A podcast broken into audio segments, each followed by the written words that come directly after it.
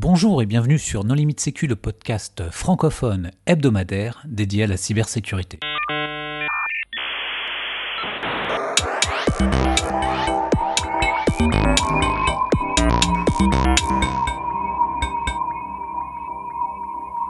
Alors aujourd'hui, nous allons aborder une thématique rétro puisque nous allons parler de déplombage de logiciels avec euh, Jean-Philippe Cunier. Bonjour Jean-Philippe. Bonjour, merci pour l'invitation.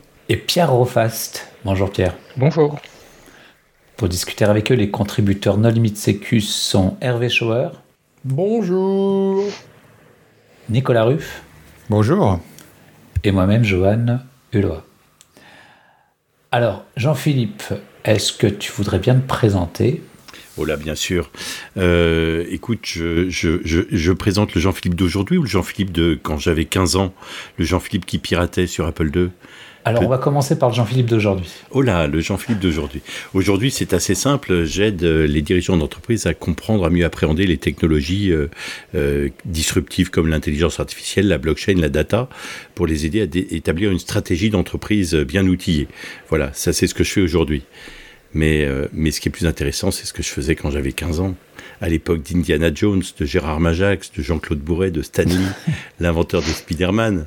Voilà, euh, à l'époque, j'étais, euh, j'avais un pseudo aussi. Euh, c'était pas Spider-Man, c'était Godfather sur ordinateur Apple, principalement sur sur des petits calculatrices Casio d'abord et ensuite sur ordinateur Apple. je pratiquais ce qu'on appelle, et je crois que le mot n'existe plus, le déplombage, le piratage de logiciels.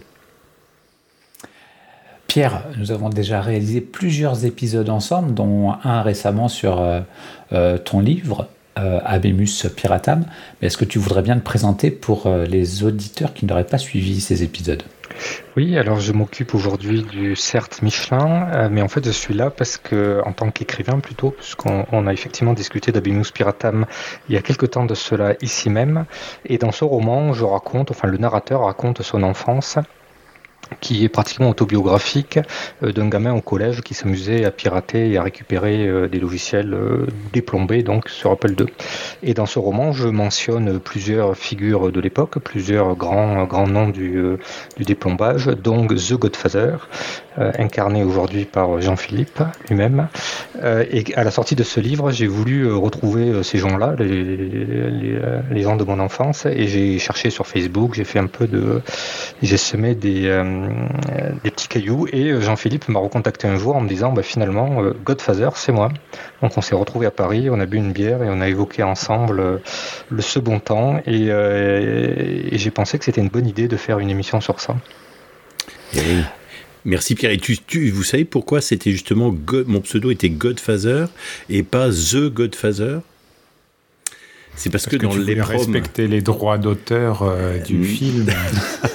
non, non, non, non, non. Non, c'est parce que dans cette mégalomanie de l'époque, euh, Apple II, le, le, le, mot Apple II qui, qui, qui, qui s'affichait en haut de l'écran quand on bootait la machine, euh, ne faisait que le nombre de lettres permettant d'être remplacé par Godfather.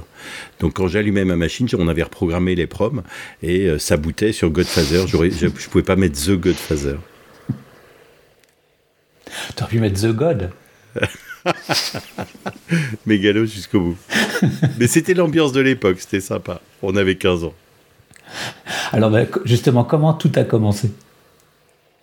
Oh là, écoute, ça a commencé quand ma, quand ma grand-mère a offert à mon frère pour Noël euh, un petit ordinateur de poche Casio FX702P, une calculatrice programmable. Mon frère a trois ans de plus que moi, il étudie euh, l'informatique, il étudiait l'informatique, et euh, on a toujours été un petit peu en compétition, tu sais, à vouloir, ah si mon frère en a une, j'aimerais avoir la même chose. Donc j'ai demandé, j'avais trois ans de moins, j'avais 15 ans, mais j'ai demandé à avoir aussi une calculatrice programmable, et, et assez rapidement sur Casio FX702P, j'ai appris le basique j'ai appris à, j'ai développé des logiciels. Ils ont été publiés dans Hebdo Logiciel. Ça vous rappelle, on disait comment? Hebdogiciel ou Hebdo-logiciel? C'était Hebdogiciel. Hebdogiciel. Et donc je recevais des chèques euh, pour, euh, pour des programmes qui paraissaient dans Hebdogiciel. Ça m'a bien plu. Et ensuite, euh, eh bien, mon frère continuant, c'est, tu vois, je, je, remercie Christophe, mon frère, qui avait comme pseudo à l'époque Christo avec un K, pour pirater également sur Apple. Et donc on a très vite obtenu de nos parents d'avoir un ordinateur Apple II. Ça valait plus de 10 000 francs à l'époque. C'était un, très gros effort. Et, je me suis mis à pirater à l'époque là-dessus. ça, m'intéressait plus de, de comprendre comment c'était fait à l'intérieur que d'utiliser l'objet en lui-même. Alors, qu'est-ce que tu entends par pirater à cette époque, justement? Donc oui, alors on parle des années 1982, 85. Hein, euh, et, pirater, à l'époque, on disait déplomber, ça consistait simplement à essayer de détecter euh, quel était le, meilleur moyen de faire une copie d'un logiciel original. On achetait dans le commerce des logiciels qui pouvaient valoir très cher. Euh, on s'était déjà payé des machines qui valaient cher. On considérait toute la, beaucoup de gens dans la communauté Apple considéraient que les ordinateurs coûtaient déjà tellement cher que les logiciels devaient être gratuits. Et donc pirater, c'était euh, rendre copiable une disquette informatique. Oui, parce que ce qu'il faut rappeler sur euh, les mécanismes de protection de l'époque, c'est qu'il y en avait euh, tout plein. Il y avait les disquettes qui étaient physiquement difficiles à copier, électroniquement, on va dire. Il y avait les, jeux qui demandaient d'aller chercher le, mot page 38, ligne 27. Il y avait ceux qui venaient avec un dongle. Alors, je ne sais pas si ça existait sur Apple II, ça, mais il y en a qui venaient avec un token matériel. Il n'y a pas eu de dongle sur Apple. Il n'y a pas eu, de dongle.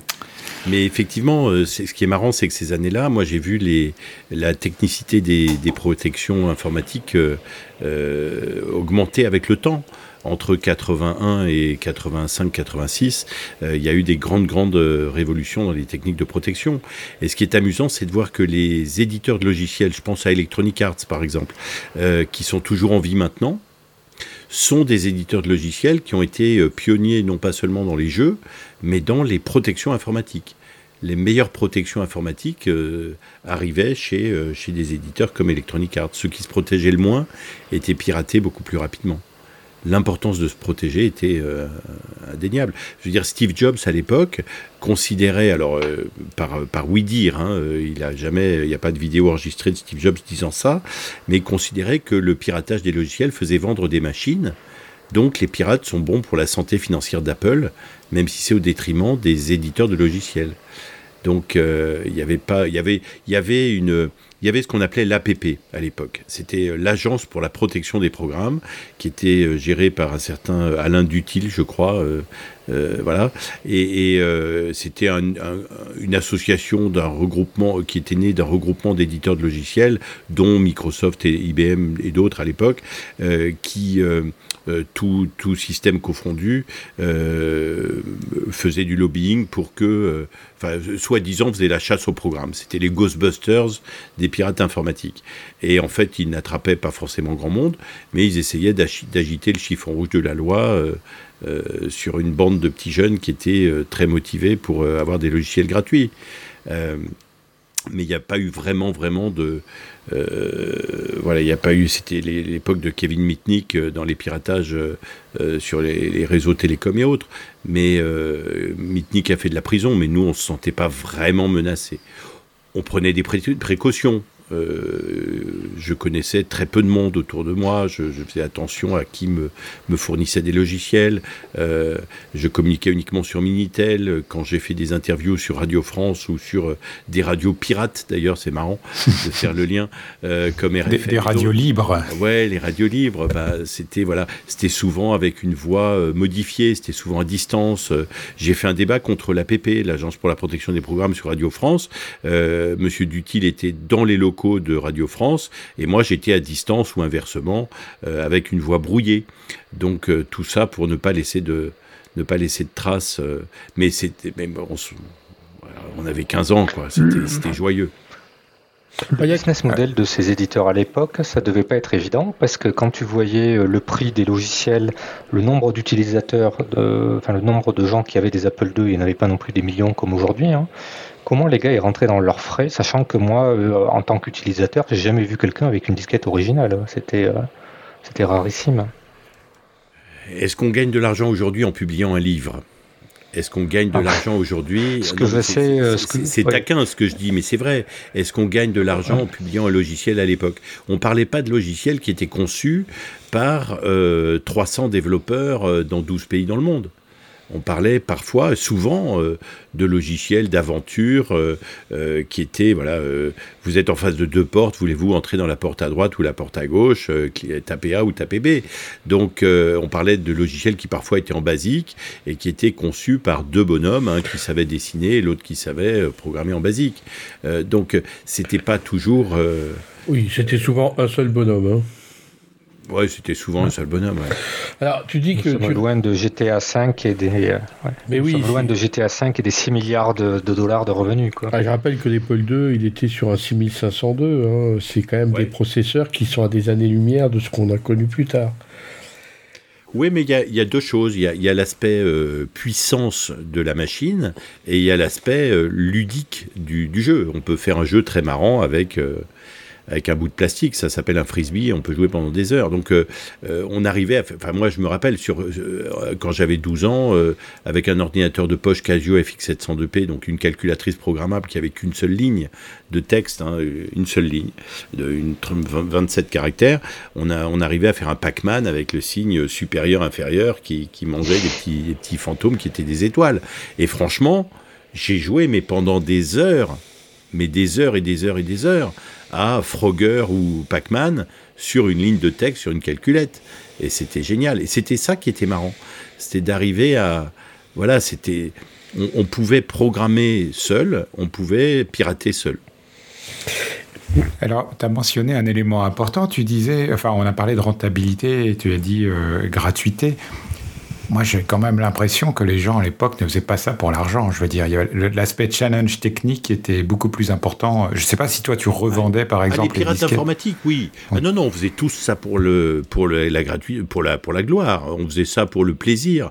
On faisait ça parce qu'on était entouré de personnes qui s'organisaient pour nous amener euh, des logiciels le plus tôt possible. Je veux dire, euh, euh, moi, pendant longtemps, enfin, au bout d'un moment, j'avais des logiciels qui sortaient dans les magasins à 9h du matin le lundi 1er avril, et, à 10h du matin, j'avais la copie dans mon, dans mon disque en train d'essayer de la pirater et je m'enfermais dans ma chambre comme un, comme un dingue.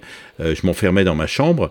Euh, il s'en est passé des choses dans ma chambre en, essayant de pirater. Et puis je, je rouvrais la porte et j'acceptais de manger que quand j'avais fini de pirater le truc.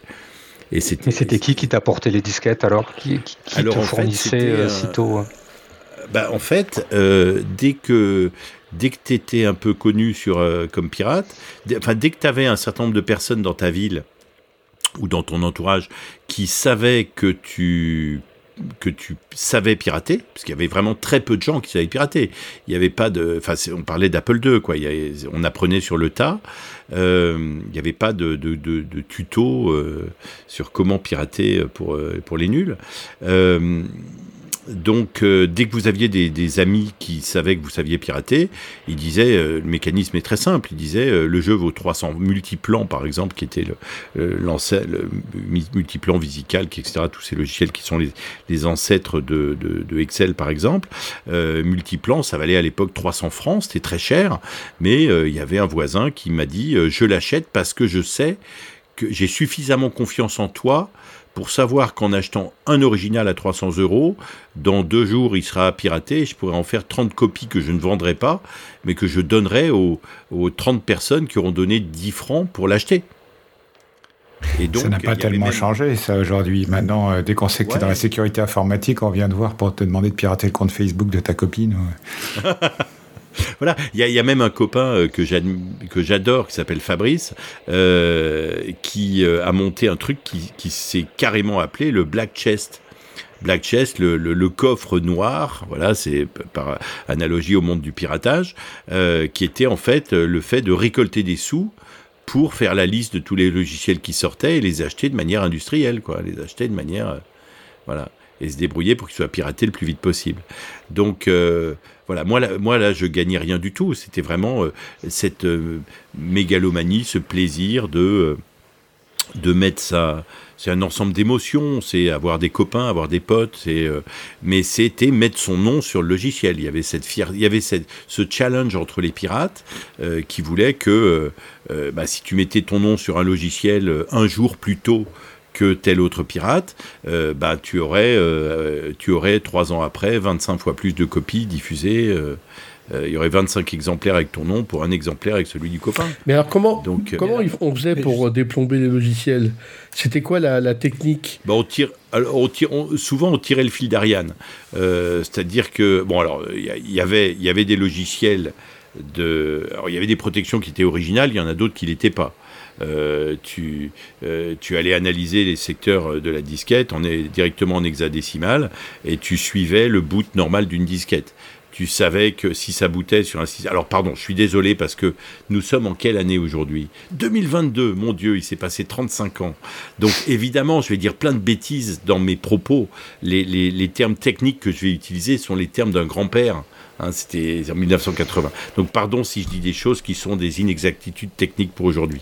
Mais on avait un secteur de boot, on allait l'analyser en hexadécimal et on voyait s'il était normal ou pas, s'il euh, ressemblait au, parce qu'un éditeur de logiciel n'écrivait pas euh, le boot de son de, de, la disquette, il utilisait un système d'exploitation X ou Y. Euh, euh, et, ça devait démarrer normalement. Et, en fait, euh, on allait euh, suivre ça déjà pour voir où commençait le programme, quels, étaient, qu'est-ce qui se passait au début, au début du boot. Euh, donc euh, voilà, et puis on, regardait aussi, on faisait une copie du logiciel. Alors y a première chose, premier réflexe, euh, c'était on prenait la disquette, on la met dans son truc et on essaye de la copier. Donc on lance, il y avait un logiciel qui s'appelait le serrurier, en anglais le locksmith, et on essayait de, de faire une copie. On faisait une copie et souvent on arrivait à faire une copie, mais on la démarrait et elle plantait. Alors elle plantait pas toujours au même endroit. Euh, elle plantait euh, après le générique de début du jeu. Elle plantait euh, quand on arrivait face à un personnage, on mourait tout de suite. Enfin, il y avait différentes conséquences. Donc là, deux, choses. Soit on suivait le, boot dès le début euh, pour, euh, pour voir euh, comment se déroulaient le, les différentes séquences de, logiciel, soit effectivement, ça c'est quand, quand la disquette n'était pas copiable, on essayait de suivre le bout dès le début, et quand elle était copiable et qu'elle plantait un endroit précis, on essayait de retrouver cet endroit précis dans, dans le logiciel. Alors, très souvent, sur plein de logiciels, on arrivait à pirater en 10 minutes. Euh, parfois, parce qu'il n'y a, pas eu de grande... Euh, les, gens ont cherché à faire des, jeux et des, logiciels qui soient euh, intéressants avant de savoir, je veux dire, quelqu'un qui savait programmer un jeu savait pas programmer une protection au départ. Donc souvent, il y avait directement, il y avait une, une, boucle de programme qui allait vérifier est-ce qu'il y a bien euh, une 13e, euh, un secteur supplémentaire, euh, est-ce que la disquette a été formatée? C'était souvent des formatages un peu spéciaux. et la disquette, souvent, le, logiciel avait juste pour fonction d'aller vérifier s'il y avait bien la présence d'une piste altérée à tel endroit. oui, parce que ce qui, ce qu'il faut dire, c'est qu'à l'époque, il n'y avait pas de VM Protect ou de trucs comme ça. Tu ne pouvais pas acheter ta protection chez un éditeur. Toutes les protections étaient faites à la main par le développeur du jeu. Oui, mais elles s'échangeaient sous le manteau entre les éditeurs.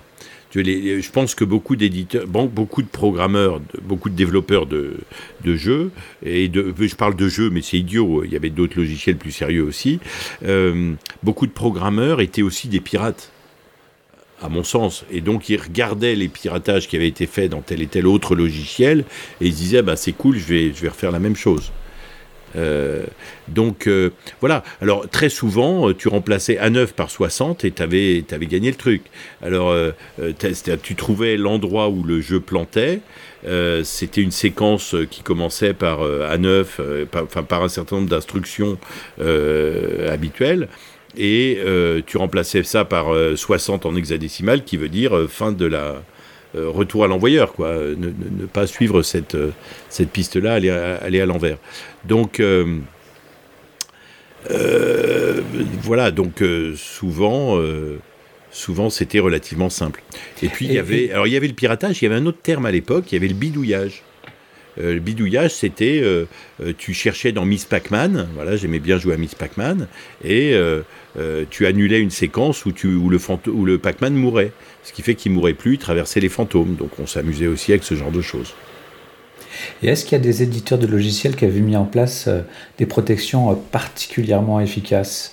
Oui, tu as Broderbund par exemple, Electronic Arts, Broderbund sur des logiciels comme Karateka, comme qui, ont mis des qui ont mis des protections particulièrement le logiciel graphique d'Azeldro par exemple mais, mais en fait c'était que des logiciels qui valaient le coup d'être protégés c'était que des logiciels où il y avait vraiment eu tellement, tellement de travail de développement que c'était pas, c'était des vraies équipes qui avaient fait ça, donc ils avaient vraiment investi dans la protection. Mais euh, oui, tu avais des formatages en spirale, euh, euh, tu avais toutes sortes de choses assez, assez, assez intéressantes. Et euh, voilà, on, faisait du reverse engineering. On fouillait et on allait modifier des choses. Alors, comme souvent, on arrivait à travailler sur une copie de la disquette. Hein, on faisait une copie, elle boutait pas, elle plantait à un endroit donné. Il fallait chercher le point faible et le, et le modifier. Euh, comme on bossait sur des copies de disquettes, on avait le droit de se planter plein de fois. Euh, on modifiait un truc, on, on, lançait la disquette, ça marchait, ça marchait pas, et puis on voyait que ça plantait un peu trop en avant, un peu trop en arrière. Comme quelqu'un qui cherche une fuite d'eau dans une canalisation et qui va se dire euh, tiens euh, euh, ah bah j'ai j'ai mis du j'ai changé le joint à tel endroit mais ça fuit toujours c'est sûrement que la fuite est un peu plus loin. Donc on tirait le fil d'Ariane. C'était pas c'était pas fabuleux enfin c'était pas forcément des défis des défis extraordinaires pour l'époque mais ça voilà, bon, ça m'a quand même valu d'écrire une série de. Alors, c'était pas un podcast à l'époque, c'était des, cours euh, sur disquette euh, qui s'appelait Déplombage mode d'emploi. Ça quand même, ça m'a quand même valu d'en écrire, je sais plus, 40 ou 50 euh, disquettes qui étaient livrées à chaque fois avec une copie d'un original où j'expliquais comment pirater telle ou telle chose. Donc il y avait quand même une certaine variété. Mais, mais voilà, c'était. Il y a des choses qui m'ont qui m'ont résisté également. Il y a des choses qui. Les, les, pirates s'aidaient très peu entre eux. Je suis no honor among thieves. Ouais, les, pirates, c'était, c'est très peu entre eux. Euh, euh, Internet n'existait pas encore. On communiquait euh, souvent par Minitel. on habitait chez nos parents. On se voyait à l'Apple Expo une fois par an, mais c'était un petit peu comme des, des, gangs de West Side Story qui se retrouvaient. Mais justement, est-ce qu'il y avait des clubs Est-ce qu'il y avait des serveurs Minitel, des chats de Minitel en particulier où euh, les déplombeurs euh, d'Apple se retrouvaient? Écoute, euh, il y avait des, copies parties qui étaient organisées, auxquelles j'ai jamais assisté. Mais il y avait des copies parties, c'est-à-dire des gens qui récupéraient de la part de pirates des logiciels et qui se donnaient rendez-vous pour aller copier. Donc ils venaient avec leurs 200 disquettes, l'autre venait avec les 200. Tu fouillais un petit peu comme aujourd'hui tes enfants avec les cartes Pokémon, quoi. ils arrivent et ils disent tiens, est-ce que tu l'as celle-là? Bah non, je l'ai pas. Vas-y, on se l'échange. Mais à l'époque, non. Si, si, alors moi, j'ai vu des copies parties au Microtel Club. Hein. Euh. Donc, euh, ah, ah, oui, dans les Microtel Club, oui, oui, oui. oui. Les Microtel Club, euh, donc, qui étaient les, les clubs chez France Télécom à l'époque, bien planqués et bien protégés. Et si, si, si, si, je sais plus, c'était un soir de la semaine ou une fois par mois, et, et ça copiait, et ça copiait. Et ça Ah oui, oui, oui c'était chacun venait avec son épaule sous le bras et ça copiait, ça copiait toute la soirée. Ouais. Tu moi, je l'ai fait. Euh, je l'ai fait quand j'étais au collège, euh, donc j'étais en quatrième ou cinquième. J'avais mon prof de maths et un pion qui avait un Apple II. Et donc on se réunissait dans les salles de perme pour s'échanger les disquettes sous le regard très jaloux des autres élèves. C'était assez cocasse. Donc voilà, moi je connaissais surtout à l'époque euh, des pirates qui, enfin j'admirais certains pirates. Euh, Aldo Rizet qui a été un des premiers, euh, il s'appelait Aldo Rizet, un des premiers sur Apple II. numéro 6 qui travaillait pour la DGSE. Qui était un mec brillantissime, absolument fabuleux, qui était un adulte. Voilà, moi j'avais 15 ans, lui était un adulte. Euh, il devait avoir 40 ans, quelque chose comme ça. ou alors des équipes de des, gens qui, avaient mon âge, mais qui pirataient en, équipe. il y en avait très peu de, groupes de pirates. Mais entre autres, il y avait Olivier, Olivier et Denis, deux Olivier et un Denis, qui s'appelaient ACS, et qui, à Dijon, euh, pirater ensemble dans leur garage. Et on a passé des. On connaît le mythe des garages, mais on a passé des, des, semaines fabuleuses à, échanger avec ACS dans leur garage. Mais, mais à part, euh, à part euh, ACS, numéro 6, etc., il y avait très peu d'échanges entre pirates. Il y avait plus des rivalités. Je me rappelle d'un clash, par exemple, avec un certain Mr. Z. C'est toujours ah, d'actualité. Vous arrivez, euh, il n'y avait pas Twitter et vous étiez déjà en train de clasher, c'est incroyable. Ouais, on clashait. Euh, Dominique, euh, que, j'admire beaucoup, Dominique, donc il s'appelle Dominique, je vais, je vais, taire son nom de famille. Il est suisse, il est actuellement chirurgien cardiaque. D'ailleurs, je, fais un appel, Dominique, Dominique, si tu m'entends, Dominique. si un jour j'ai un problème cardiaque, je veux que ce soit toi qui m'opère, d'accord voilà. L'appel est lancé. Mais Dominique, en fait, alors un jour, je reçois de, de, de, de Suisse un courrier euh, avec une disquette. Je la mets dans mon ordinateur, dans mon Apple, et euh, elle affiche une capture d'écran du jeu Karateka, euh, qui a été prise en pleine action. voilà, une, capture d'écran de Karateka, mais un petit peu comme Canal+, l'image est brouillée par de la neige. Hein, sans cesse, l'image se modifie. Il y a une sorte de neige qui, qui pleut sur cette, qui neige sur cette image. Et il y a un petit mot qui accompagne, signé Mr Z, qui dit que, que j'avais à l'époque jamais rencontré, qui me dit tu n'arriveras jamais à me renvoyer l'image du jeu Karateka euh, tel que je l'ai sauvé euh, sans la neige. Tu arriveras jamais. Et en fait, il avait euh, très astucieusement repris toutes les protections qu'il pouvait, qu'il avait croisées dans plein de logiciels qu'il avait piratés lui-même en Suisse. Il a repris plein de protections et il les a mises sur la disquette qu'il m'a envoyée. Donc il savait que si je devais, s'il devait lui-même faire le défi qu'il me lançait, euh, j'allais y passer en tirant le fil d'Ariane depuis le début. Il savait que j'allais y passer deux mois. Quoi, c'était carrément euh, voilà, je je mangeais plus pendant deux mois. Euh, voilà, et je lui ai renvoyé l'image le lendemain. Cachet de la poste faisant foi. Et, et, et, ce qui est encore plus génial, c'est que je n'ai jamais eu aucune réaction de sa part euh, après qu'il ait reçu la disquette. Euh, jamais, aucun commentaire. Il ne, il ne sait pas comment j'ai fait, donc il faudrait peut-être que je, le dise ici. C'est le moment, voilà, dis-lui, explique. Tu veux que je l'explique? Bon. Alors Dominique. Il risque de faire un arrêt cardiaque. Dominique, je vais tout te dire. Alors en fait, euh, euh, je, citais tout à l'heure euh, numéro 6. C'est son nom euh, d'après le feuilleton Le Prisonnier de, cet ami qui travaillait pour la DGSE. Et numéro 6 m'avait reprogrammé une EPROM pour mon Apple II, ce qui me permettait d'interrompre n'importe quel programme sans que l'ordinateur redémarre. Avant, quand tu faisais contrôle alt, euh, quand tu voulais arrêter ton ordinateur, reset, ouais.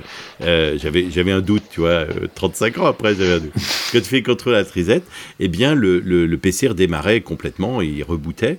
Et là, non, ça, ça me permettait d'arrêter sans, ce qui veut dire que ce qu'il y avait en mémoire restait en mémoire. Euh, et donc, euh, bah, j'ai juste, euh, c'est tellement bête 35 ans après d'expliquer ça, mais j'ai simplement eu l'idée. Je me suis dit, son truc, c'est une usine à gaz. Il a ceinture et bretelles super protégées. Je vais y passer des, semaines. Sauf si je sauvegarde une cinquantaine d'images et que j'écris un programme pour comparer les images pixel par pixel. Donc j'ai juste lancé la disquette, j'ai arrêté avec mon EPROM, j'ai sauvé l'image qui était en mémoire, et euh, j'en ai sauvé 50 en mémoire euh, à, la suite les unes des autres et j'ai écrit un petit logiciel qui me recomposait l'image. Donc tu as triché quand même. Ah oui, mais tu sais, il n'était pas. Alors attends, je veux bien, je veux bien, mais il n'était pas marqué. Euh, non, j'ai pas triché. Il n'était pas marqué dans les instructions euh, que je devais pirater chaque, lui donner la clé de chaque serrure. Je ne devais pas lui donner la clé de chaque serrure, je devais lui renvoyer l'image. Désolé Dominique, fallait mieux formuler ta demande. Il n'y a pas de règle. Il n'y a pas de règle. Non, mais c'est beau la simplicité. C'est beau. Enfin, moi, j'avais, j'ai bien aimé la. Enfin, c'est un très bon souvenir, quoi, d'avoir. C'est surtout qu'il n'a pas su comment j'avais fait. C'est ça qui était sympa. Mais alors, nous euh, non plus, on ne sait pas comment tu as fait finalement, parce que tu as parlé d'arrêter euh, le logiciel, etc. Mais oui Qu'est-ce que vous utilisiez comme outil à l'époque? Est-ce qu'il y avait besoin de se connecter en port série sur la machine pour attacher un debugger Est-ce que c'était complètement statique? Donc tu dumpais les, les je sais pas combien, 720K euh, d'assembleur 6502 dans un fichier de texte et tu scrollais dedans? Est-ce que tu avais... J'ai un peu honte de mon incapacité à utiliser les bons termes techniques, mais c'est pas grave. Euh, parce qu'à l'époque, c'était... Voilà, encore une fois, on apprenait tout sur le tas, si tu veux. Donc, euh, voilà, si tu me... un chanteur... Sans mauvais jeu de mots, hein. Ouais. Sans mauvais jeu de mots, le tas, ouais. un, musicien qui a appris la guitare sur le tas, si tu lui dis, mais alors, euh, quelle clé vous utilisiez, euh, Fa ou Sol ou machin Il va dire, je sais pas, moi j'ai juste regardé un copain jouer de la guitare. Mais euh, donc, j'avais une EPROM qui me permettait d'interrompre les programmes en, gardant toute la mémoire. Donc, je faisais CTRL Alt Reset, ma machine s'arrêtait. Et je savais que l'image qui apparaît à l'écran, c'était de telle à telle adresse dans l'ordinateur. Euh, dans la mémoire de l'ordinateur. Donc je, n'avais pas de clé externe ou de moyen de sauvegarder ça. Euh, j'ai juste fait une copie dans la... J'avais accès à la mémoire de l'ordinateur. Donc j'ai copié cette zone qui correspondait à l'image numéro 1, qui était brouillée d'une certaine manière. Euh, mais il y avait, si tu veux, le principe c'est que la neige qui tombait sur cette image ne brouillait pas plus qu'un tiers de l'image. Je, sur cet exemple précis, j'ai bien compris que tu pouvais enlever les flocons en superposant les images et en retrouvant les pixels qui n'étaient pas blancs. Mais tu vois, la question, c'est par exemple comment tu fais pour dumper la mémoire, sachant que les systèmes d'exploitation de l'époque euh, n'avaient pas de notion de multithreading euh, ou de choses comme ça. Enfin, moi, j'ai fait des programmes. Euh, C'était en fait profondément euh, monotache, ce qui fait que quand tu, quand tu interrompais le programme en cours, tu tombais directement sur l'assembleur de l'OS en fait. Tu avais euh, un prompt qui te disait, euh, c'était un supérieur je crois, et à partir de là, tu pouvais lancer tes propres instructions en assembleur pour aller récupérer tel, tel segment de mémoire enfin pour, et le dumper sur ton disque, et je pense que c'est comme ça que tu faisais. Et on savait très bien, on, on, connaissait tous les adresses de, du clavier, de la, de la, du disque, de la, fin, de l'écran l'époque PIC et tout ce qui va bien en basique là. Et, donc c'était assez simple de récupérer les. Alors c'était des, c'était tout petit les images. Hein, parce que c'était des résolutions de 240 pixels sur 160 ou quelque chose comme ça, donc c'était mm. ridicule. Hein. Euh, et de récupérer ces quelques kilos et de les euh, swapper sur le disque en fait. D'accord, donc il y avait une sorte de moniteur d'interruption hardware qui se déclenchait sur une certaine combinaison de touches, et à partir de là, tu fait, reprenais la main. L'operating system, c'était de l'Apple Soft, donc c'était du basique. Euh, qui tournait directement euh, en natif, c'était l'OS, donc c'était que du scripting en fait, hein. et, le, euh, et en dessous c'était l'assembleur, donc tu pouvais très rapidement sortir du, du, basic et venir sur l'assembleur. en fait, c'était directement, directement avec l'OS en fait. Ouais, tu, n'avais pas en fait de distinction entre le programme et l'OS. En fait, l'OS était le programme, un programme qui tournait mm. et sur lequel tu, écrivais tes instructions pour en, pour en exécuter d'autres. Ouais, j'ai fait du MS-DOS c'est effectivement que tu avais des memory trainers. Alors, je sais pas si ça existait sur Apple II, les trucs qui te rendent euh, invincible en empêchant la, un, certain adresse ah mémoire de diminuer. non, pour moi, il n'y avait pas ça sur Apple II. C'était des programmes Terminate and Stay Resident. mais non, mais tu appuies sur une touche. On, est, on est en 6502, on est avant le Z80, donc euh, c'était vraiment. Non, mais euh, en 80-86 ou en 80-88 à 4 MHz 77 sur un IBM PC XT, je t'assure que tu n'es pas loin du 6502. Hein. Quand tu lances un programme MS-DOS, il n'y a plus de euh, système d'exploitation. C'est le programme qui prend 100% du CPU. Ce qu'on faisait par contre, comme disait Jean-Philippe tout à l'heure, c'est qu'on allait euh, sur la disquette et on, on, écrivait directement à telle adresse FF à la place de 06 euh, et du coup on avait 256 vies euh, sur le jeu. Donc ça c'était un truc assez classique et qui nous amusait bien et on trouvait ces astuces dans des revues papier hein, qu'il y avait à l'époque parce qu'encore une fois Internet n'existait pas. On était tout content quand on trouvait une astuce de ce genre-là. La Bible d'époque. Et alors moi j'avais une question Jean-Philippe, ça m'intrigue enfin ça, ça, m'intrigue vraiment. Moi j'habitais à Marseille, toi tu étais sur Paris en, à cet âge-là. Euh, comment les disquettes euh, venaient de, de Paris jusqu'à Marseille ou de Paris jusqu'à Dijon, par la poste, sachant qu'à l'époque, bah oui mais euh, j'aurais bien aimé savoir le temps que ça mettait, tu vois. Tu, peux imaginer très graphiquement la propagation de ces disquettes unitaires, là, comme ça. Alors, je me demandais si ça prenait. Tu, sais, tu, tu, parlais de l'exemple du lundi matin. Est-ce que les disquettes arrivaient à Marseille le mercredi, où il fallait attendre un an, six mois pour que nous, on ait les nouveautés, quoi? Écoute, je ne sais pas. Moi, j'ai une réponse. Hein. Euh, au Microtel Club euh, euh, d'ici les Moulineaux, mais toute la France venait au Microtel Club et les gens repartaient dans leur province avec plein, plein, plein, plein de, programmes copiés et ensuite les refilaient dans leur euh, région. moi, je commandais des disquettes chez DP Tool Club euh, dans le nord de la France et ça arrivait sous 2-3 jours. Tu avais un catalogue papier de tous les logiciels existants à un instant donné. Alors, c'était du légal, hein, mais euh, tu commandais Doom ou Exen et tu recevais les disquettes par la poste en, en 3 jours. Ah ouais, et puis, oui, non, je, peux pas, je, crois que ça se diffusait assez rapidement.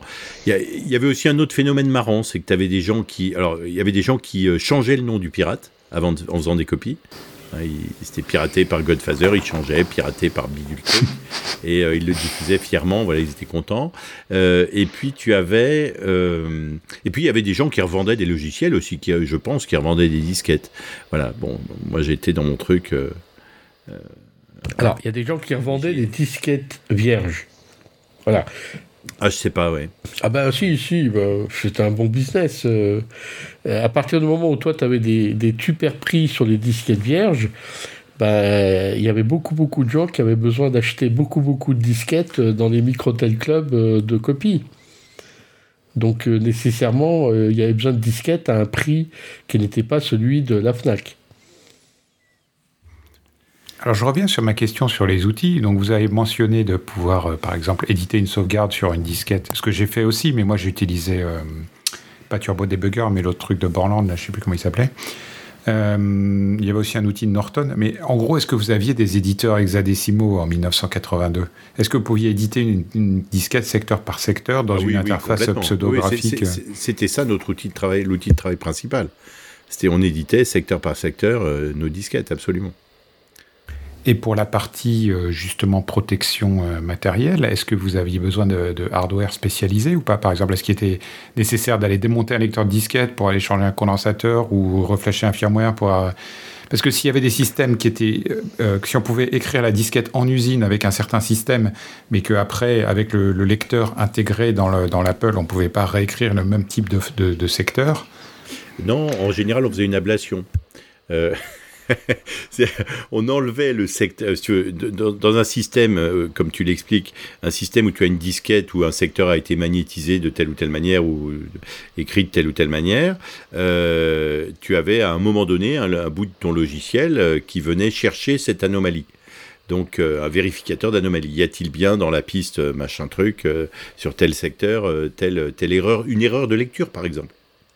Une protection de base, c'est tu démagnétises un truc, un endroit précis le, tu le formates différemment et tu cherches à le lire normalement et tu vois que tu n'arrives pas à le lire. Donc il cherchait une erreur de lecture. Or quand tu faisais une copie de ce logiciel avec un logiciel de copie, euh, il ne reproduisait pas l'erreur de formatage du secteur en question.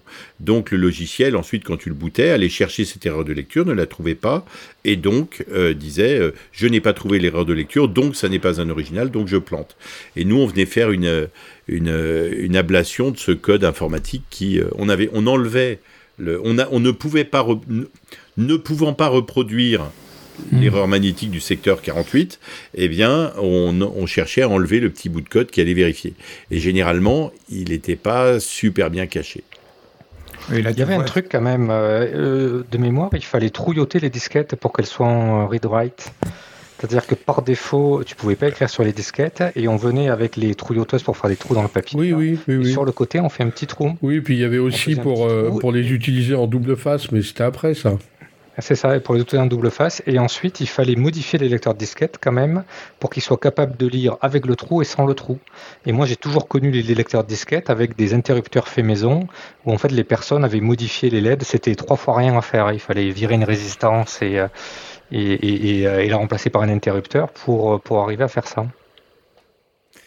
Donc, euh, enfin voilà, c'était de la chirurgie. Ça, ça, me fait penser au docteur Bernard. Je vous ai parlé du docteur Bernard à Pithiviers, non? C'est un, gars qui me contacte, il est médecin à Pithiviers, il s'appelle le docteur Bernard. Euh, et c'est marrant parce qu'avant d'enregistrer ce podcast avec vous, je suis allé chercher et il y a toujours un docteur Bernard à Pithiviers. Donc euh, promis, demain je lui donne un coup de fil. Euh, quelqu'un me contacte par... donc le docteur Bernard me contacte sur Minitel et me dit Bonjour, je suis médecin à Pithiviers et j'aimerais avoir des cours de piratage. Je dis ah bon, euh, oui, oui, des cours de piratage parce qu'entre deux patients, j'ai envie de comprendre comment on pirate un logiciel sur Apple. Expliquez-moi. Est-ce que je peux, est-ce que vous pouvez me donner des cours particuliers? Et, et, donc, ben, en 85, 86, j'avais 16 ans, quelqu'un frappe à ma porte, mes parents ouvrent et un mec avec une mallette de docteur dit bonjour, je suis le docteur Bernard, je viens voir Monsieur Cunier.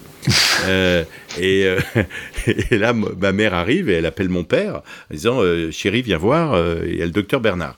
Euh, ah, mais qui êtes-vous, docteur? Pourquoi vous venez? Je, suis monsieur Cunier, dit mon père. Et moi, je sors de ma chambre et je dis Non, non, laissez, c'est pour moi, venez dans ma chambre, docteur. Et on ferme la porte de ma chambre. Donc, déjà, c'est un peu, un peu spécial. Je dis C'est bon, tout va bien, et je ferme la porte de ma chambre. Et, donc, on passe une heure, deux heures, trois heures, cinq heures à, lui faire un cours de piratage. Vous voulez qu'on commence par quoi? Je lui montre des trucs. Et moi, je trouvais ça euh, intéressant, quoi. Enfin, je, l'idée d'enseigner me plaisait bien. D'ailleurs, aujourd'hui, je suis formateur, donc ça me, reste. Euh, et, euh, et puis, euh, quelques heures après, donc il a appris des trucs, il est content, on convient qu'on va se revoir, et euh, il me demande ce qu'il me doit. Il me demande s'il doit me payer, je ne sais pas trop quoi lui répondre, et, grosso modo, il décide lui-même de me payer. À l'époque, j'avais pas une grande notion de l'argent à 15-16 ans, et il me demande, et il décide de me payer au prix d'une consultation médicale. donc, grosso modo, on avait passé 4 heures ensemble, donc je crois que c'était beaucoup d'argent qu'il me donnait quand même. Enfin, ça m'a, ça m'a un peu impressionné. Et puis, et puis, on avait ouvert la, on ouvre la porte de la chambre, il sort, euh, et euh, le médecin range sa mallette, euh, sort de l'argent et me donne de l'argent. Et là, mes parents voient que ce monsieur qui est venu rentrer dans ma chambre me donne de l'argent. Enfin, c'est, c'est complètement surréaliste. et alors qu'en fait, voilà, alors que je, venais juste lui donner un cours. Et, et en fait, ça, ça m'a inspiré pour, euh, je me suis dit, mais si ça plaît à une personne, donc je me suis fait payer pour ça. Et, je me suis dit, bah tiens, euh, euh, d'ailleurs, je me rappelle que mes parents m'ont demandé à cette époque-là, voulaient augmenter mon, mon, argent de poche, et je leur ai dit, non, non, c'est pas la peine, ça va. Je n'ai pas besoin que vous augmentiez mon argent de poche. Vous voulez, quoi? Vous voulez passer de 5 francs à 6 francs? Non, non, c'est bon, ça, gardez-le. Euh, c'était assez marrant, l'esprit un peu rebelle. Mais euh, ça m'a donné envie de développer un cours de, un cours de piratage qui s'est appelé, euh, à l'époque on disait donc déplombage hein, pour le piratage, qui s'est appelé déplombage mode d'emploi, qui était en fait une disquette où on copiait à l'identique avec les protections techniques des originaux euh, et, j'écrivais tout un cours sur comment pirater ce, truc-là. En fait, ce que je préparais sérieusement, les cours que je préparais sérieusement pour mon élève particulier, le docteur Bernard, euh, ont donné lieu à une cinquantaine de disquettes qui ont été, qui ont permis de démocratiser un peu euh, le piratage à l'époque. Quoi. Il n'y avait pas de magazine, il n'y avait pas d'article de blog, il n'y avait pas de podcast pour apprendre à pirater. Et donc j'ai lancé Déplombage mode d'emploi, et ensuite Bidouillage mode d'emploi, et ensuite Doc on the Rocks. Donc un certain nombre de, productions qui seraient aujourd'hui des podcasts ou des tutos YouTube euh, sur le piratage. Et, à l'époque, c'était sympa, c'était nouveau. Mais alors je reviens toujours. Je reviens toujours sur les histoires d'outils, mais Comment tu as appris l'assembleur 6502 Parce que euh, pendant longtemps, on a pu commander les manuels euh, Intel et les envoyer gratuitement à domicile. Mais euh, j'imagine qu'à l'époque, c'était c'était pas simple. Est-ce que tu as réussi à te procurer le manuel et tu l'as fait photocopier dans une, dans une bibliothèque ou dans une école? Oui, je l'ai toujours. Oui, j'ai le manuel de l'époque du 6502. en fait, y il y avait trois choses. Il y avait ceux qui savaient programmer, complètement, hein, qui te, il y a basique et assembleur. Bon, basique, tout le monde savait programmer en basique, assembleur, pas tout le monde. Donc, euh, il y a ceux qui savaient programmer en assembleur, euh, il y a ceux qui savaient euh, comprendre suffisamment l'assembleur pour aller chercher le moyen de modifier un paramètre dans un jeu, par exemple modifier le nombre de vies au Pac-Man.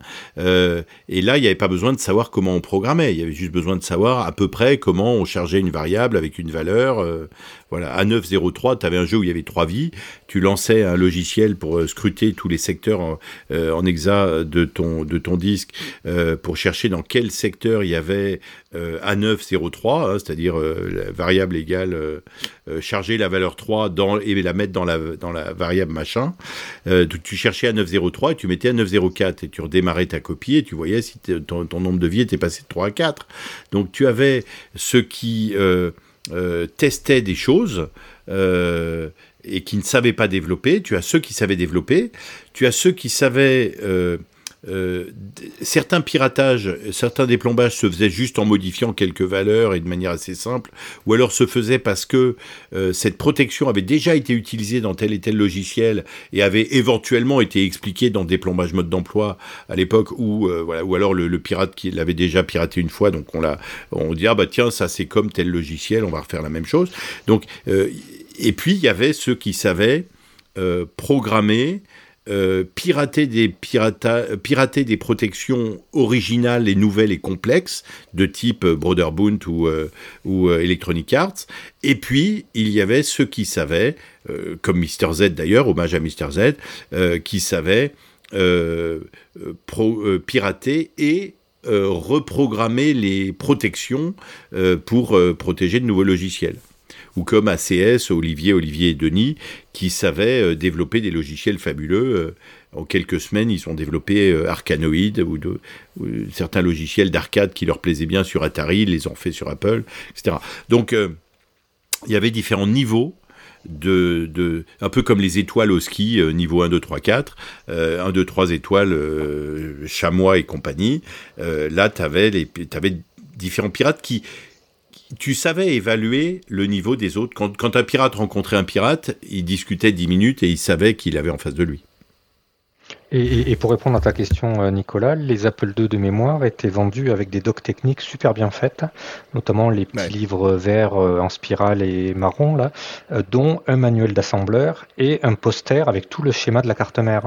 C'est-à-dire qu'à l'époque, c'était vraiment des produits pour des gros geeks et des, des techos, hein, et, en fait, ils n'avaient pas peur de donner des infos techniques. Hein. Donc, euh, si tu avais du courage, alors c'était en anglais, mais tu avais euh, le manuel de l'Apple Soft, le manuel de l'assembleur 6502 et tout le manuel sur l'électronique, en fait, comment était fait euh, ta machine. Oui, moi-même j'avais le manuel IBM DOS avec le classeur, avec un feuillet par commande MS-DOS qui se trouvait dedans, mais il n'y avait quand même pas le, plan du PC. Il fallait acheter la Bible du PC pour ça si on voulait vraiment savoir comment ça marchait.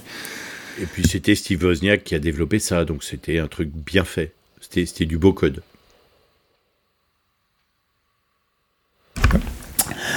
Ok Jean-Philippe, est-ce que tu voudrais apporter le mot de la fin?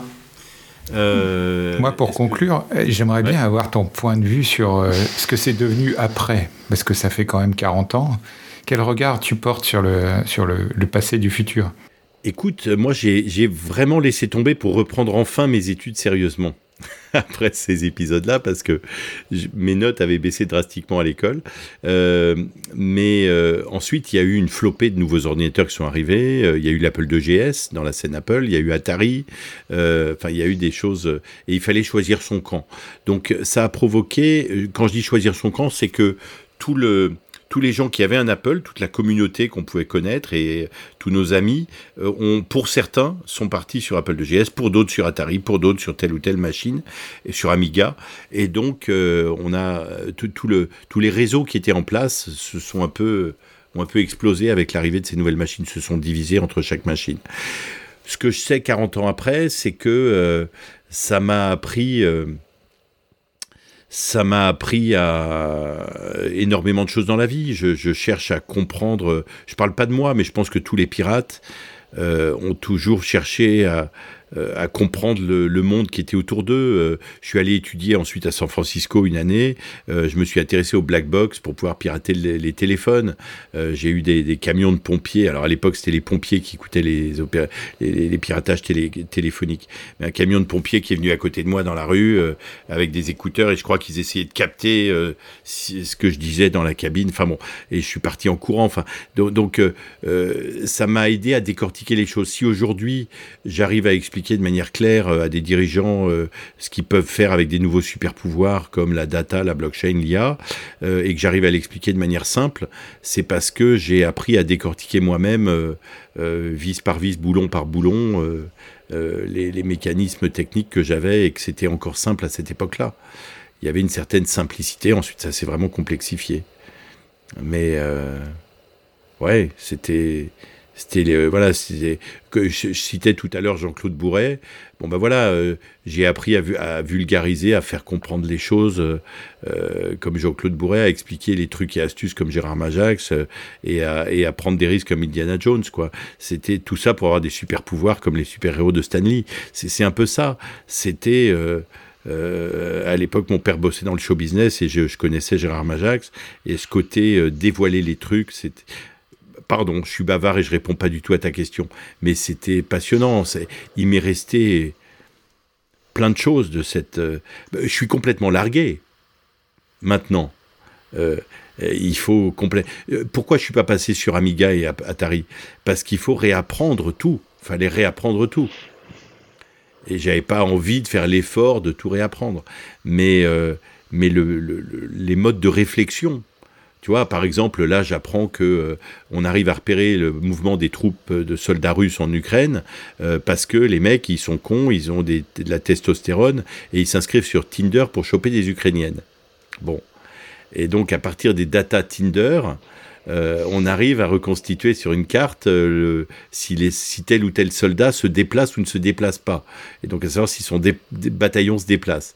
Donc ce genre de d'utilisation de, la data euh, pour des fins, à des fins ce qu'on appelle la data alternative. Si tu veux, une data Tinder n'est pas faite pour pour pour faire de la pour pour à des fins militaires. Mais tous ces tout, ça m'a l'époque du piratage m'a laissé tous ces raccourcis en tête de dire euh, euh, puisque euh, puisqu'un satellite arrive à voir le nombre de voitures qu'il y a sur un, parking Walmart ou un parking Carrefour, on doit donc pouvoir prédire le cours de bourse de, Carrefour à l'avance. Pirate un jour, pirate toujours. Ouais, c'est ça, exactement. Pirate un jour, pirate toujours. Bon, Jean-Philippe, merci beaucoup d'avoir partagé cette, ce, ce moment de vie avec nous. Merci. Merci Pierre, merci aux contributeurs. Chers auditeurs, nous espérons que cet épisode vous aura intéressé. Nous vous donnons rendez-vous la semaine prochaine pour un nouveau podcast. Au revoir. Au revoir. Au revoir. Au revoir.